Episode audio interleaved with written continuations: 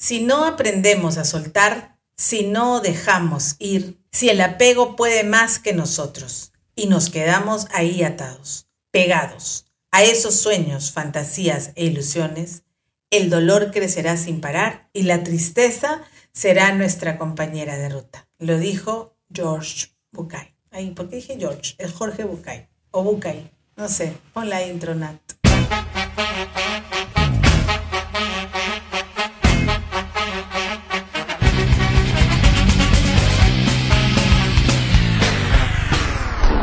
Cuarto para las cinco. Décadas. Este programa es auspiciado por Detalles Gráficos. Los invitamos a visitar su página web www.detallesgráficos.com y observar la nueva colección de estampas para primera comunión. Jorge Bucay es un médico, psicodramaturgo, terapeuta, gestálico y escritor argentino. Él tiene otra frase que me gusta mucho. Tú eliges hacia dónde y tú decides hasta cuándo, porque tu camino es un asunto exclusivamente tuyo. Hoy vamos a reflexionar sobre los apegos.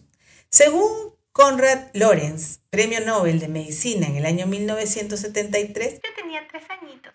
Se refirió al apego a partir de sus estudios sobre animales recién nacidos, quienes antes de iniciar sus aprendizajes para su sobrevivencia se conectaban ante el primer objeto que se moviera para empezar una relación tan estrecha que los llevara al desarrollo de su supervivencia.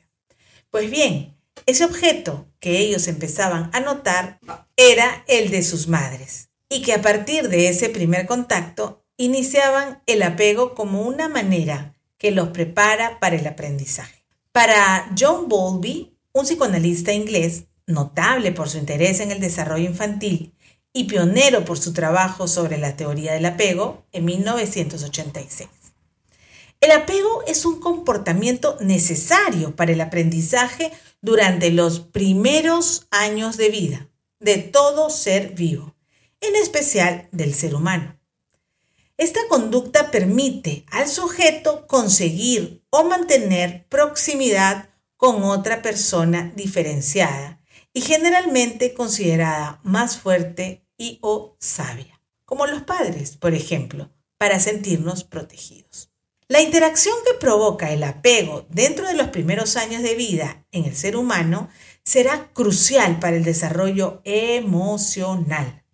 Según la calidad del vínculo del apego entre el cuidador y el niño, tendrá que ver con lo que Bowlby, 1980, identificó como modelos operantes internos, como son las expectativas que posee el niño acerca de sí mismo y de los demás, y que le hacen posible anticipar, interpretar y responder a la conducta de sus figuras de apego, ya que integran experiencias presentes y pasadas en esquemas cognitivos y emocionales. ¡Wow! ¡Qué interesante! Al respecto, y para apoyar mi exposición sobre la importancia del apego durante los primeros años de vida del ser humano, deseo referirme a unos estudios desarrollados por Fernie y Noller 2001, sobre los cuales los bebés, según haya sido la calidad de su apego con sus progenitores, desarrollarán una tipología emocional concreta. Veamos, ¡tarán! A través de la situación extraña, bebés con apego seguro presentan conductas de exploración activa. Se disgustan ante la separación del cuidador, pero cuando éste vuelve, tienen una respuesta positiva frente a él y suelen consolarse con facilidad. Bebés con apego evitativo. Presentan conductas de distanciamiento, no lloran al separarse del progenitor, suelen concentrarse en los juguetes y evitan el contacto cercano. Por último, bebés con apego ambivalente reaccionan fuertemente a la separación, presentan conductas ansiosas y de protesta como llorar y aferrarse. Suelen mostrar rabia, no se calman con facilidad y no retoman la exploración.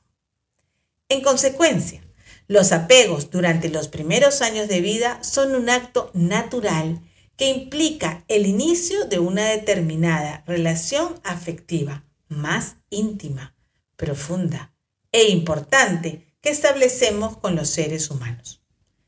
Este apego afectivo se caracteriza por una relación que es duradera en el tiempo.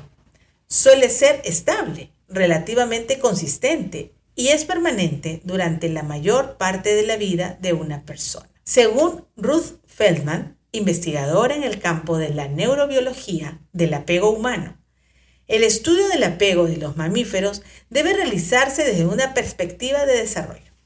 Así, la corteza cerebral asociativa está conectada en gran medida por las experiencias, experiencias, dije, yo siempre digo experiencias. Así que repito, experiencias tempranas en contextos de crianza de niños de 2 a 4 años. De acuerdo a la calidad del apego que la persona haya desarrollado durante su niñez, establecerá las siguientes características. Seguro, ansioso, preocupado, evitativo independiente y con miedo evitación. Ellos corresponden aproximadamente con las calificaciones de los recién nacidos. Seguro, inseguro ambivalente, inseguro evitativo y desorganizado desorientado. Concluyo con la siguiente frase del monje budista francés Matthew Ricard. Si miramos el objeto de nuestro apego con una perspectiva nueva, comprendemos que ese objeto no es lo que nos hace sufrir, sino el modo en que nos aferramos a él. Chao, nos vemos en el siguiente podcast. No, no quiero, tengo apego.